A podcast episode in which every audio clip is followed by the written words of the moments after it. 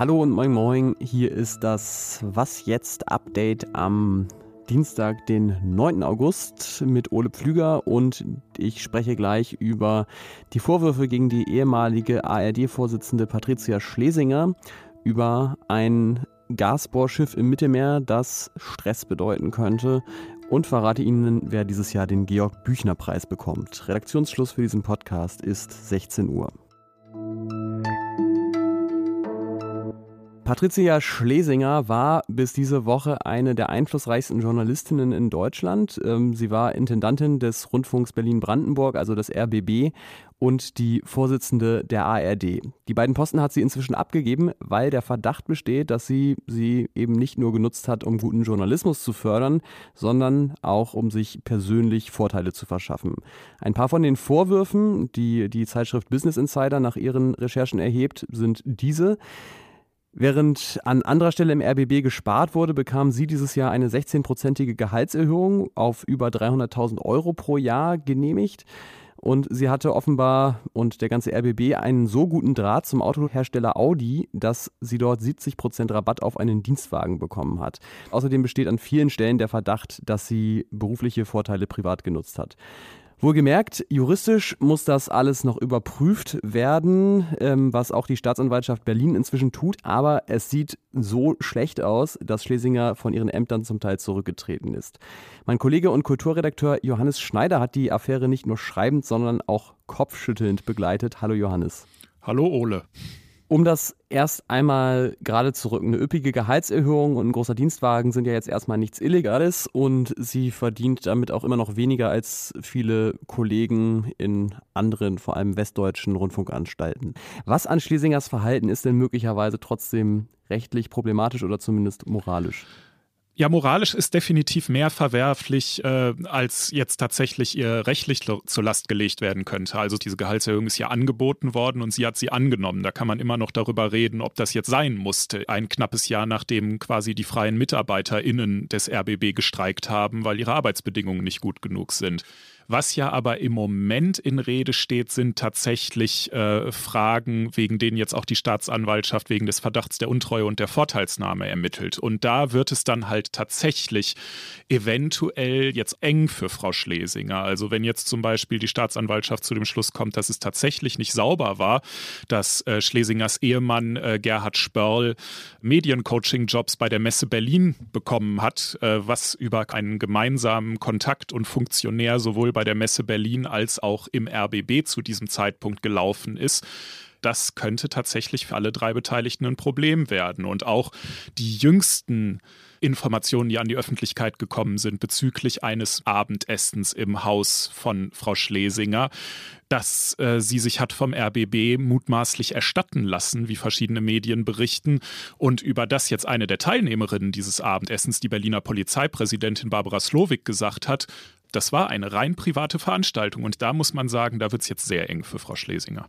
Wie gesagt, sie ist auch schon zurückgetreten. Wohlgemerkt aber nicht mit den Worten, ich habe Mist gebaut, tut mir leid und ich muss jetzt erstmal in mich gehen, sondern im Grunde hat sie ja die Schuld auf ihre Kritikerinnen und Kritiker geschoben. War das auch dein Eindruck? Na, zumindest ist da nicht viel Schuldeingeständnis dabei. Da muss man natürlich auch immer vorsichtig sein. Das sind ja jetzt erst beziehungsweise jetzt wieder tatsächlich juristische Vorgänge. Und da muss Frau Schlesinger natürlich aufpassen. Mhm. Auf der anderen Seite ist aber die Frage, gerade bei Rücktrittserklärungen immer, was ist der Zungenschlag? Und wenn da nur so Hohlphrasen drin sind, dass man halt Schaden vom Sender abwenden will und sich deshalb aus der Schusslinie nimmt und gleichzeitig aber nur von Anwürfen und Diffamierungen redet, die es einem persönlich unmöglich gemacht hätten, das Amt weiter auszuüben, dann lässt man am Ende den Eindruck da stehen, ich habe nichts eingesehen, ich habe nichts verstanden, ich ziehe mich nur zurück als taktisches Manöver, um Druck vom Sender zu nehmen und vor allem um selber aus der Schusslinie zu kommen. Der öffentlich-rechtliche Rundfunk wird ja in Deutschland immer sehr scharf beobachtet, manchmal zu Recht kritisiert, manchmal zu Unrecht und ist auch Gegenstand von Verschwörungstheorien. Was bedeutet das Verhalten von Schlesinger denn für das Ansehen der Öffis? Es gibt natürlich Menschen, auch Medien in diesem Land, die haben jetzt so lange schon gegenstandslos behauptet, dass dort alle korrupt und gekauft sind, dass jetzt, wo sich tatsächlich abzeichnet, dass da jemand äh, an sehr leitender Position sehr unsauber mit äh, den ihm anvertrauten Gütern umgegangen ist, da fehlt ihnen völlig die Sprache. Aber natürlich ist das Wasser auf die Mühlen all derjenigen, die das System für grundmarode und korrupt halten. Was jetzt einfach wichtig ist, ist, dass die Aufarbeitung gut funktioniert, dass auch die öffentliche Aufarbeitung gut funktioniert.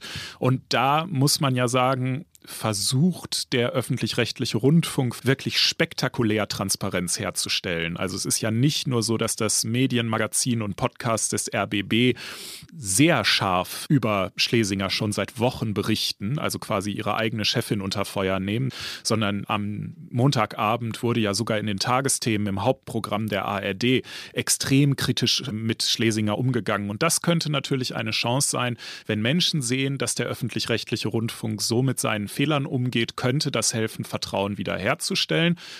Es könnte aber auch bedeuten, dass man dann auch das irgendwann doch auch wieder fischig findet und denkt, ja gut, das ist jetzt Teil 2 der Show, ihr habt euch euer eigenes Thema gemacht und dann wird es wieder kritisch. Vielen Dank für deine Einschätzung zu dem Thema, Johannes Schneider. Das Verhältnis zwischen Griechenland und der Türkei ist schon länger angespannt. Unter anderem deutet die Türkei immer mal wieder Ansprüche auf einige griechische Inseln an. Und dieser Konflikt könnte sich jetzt mal wieder verschärfen, denn die Türkei schickt ein Gasbohrschiff zu Erkundungsfahrten ins Mittelmeer.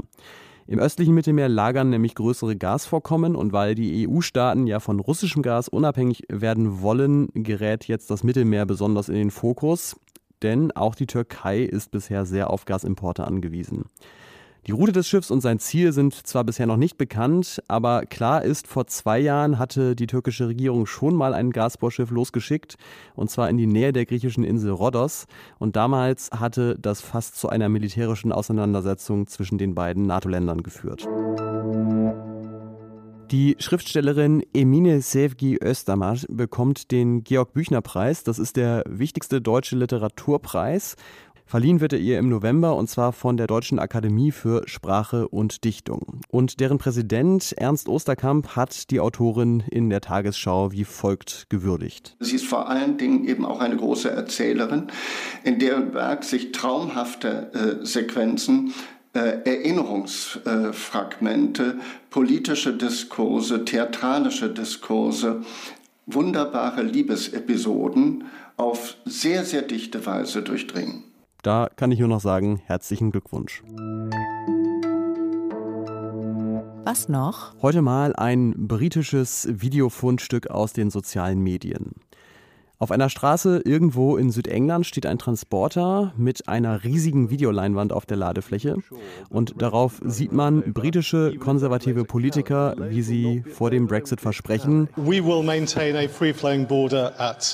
Auch nach dem Brexit werden die Exporte über den Kanal nach Europa easy weiterlaufen. Oder auch, wenn es irgendwo Verzögerungen an der Grenze geben wird, dann beim Import aus Frankreich. Und insgesamt sei der Brexit eine super Sache. Währenddessen zoomt die Kamera langsam raus und man sieht, dass vor und hinter dem Transporter jeweils ein LKW steht. Und dann sagt Boris Johnson, We can see the sunlit meadows beyond. Und die Kamera zoomt noch weiter raus und tatsächlich sieht man die weißen Felsen von Dover und sonnenbeschienene Wiesen dahinter. Aber vor allem sieht man im Vordergrund, der Transporter steht in einer kilometerlangen Lkw-Schlange, die in Dover auf ihre Abfertigung wartet. Das Ganze ist eine politische Kunstaktion der Aktivisten von Led by Donkeys, also von Eseln regiert die mit solchen und anderen Aktionen politische Missstände anprangern. In einem anderen Video haben sie zum Beispiel ein Magazincover, das die Klimakrise verharmlost, in einen von Unwetter zerstörten Ort gelegt. Und das war's mit dem Was jetzt Update für heute Nachmittag. Morgen früh hören Sie hier meinen Kollegen Roland Jodin, der unter anderem über ein neues Kapitel im Cum-Ex-Skandal spricht und was der Kanzler damit zu tun hat. Ich bin Ole Pflüger, sage Dankeschön fürs Zuhören und freue mich über Mails an wasjetzt.zeit.de. Tschüss und bis zum nächsten Mal.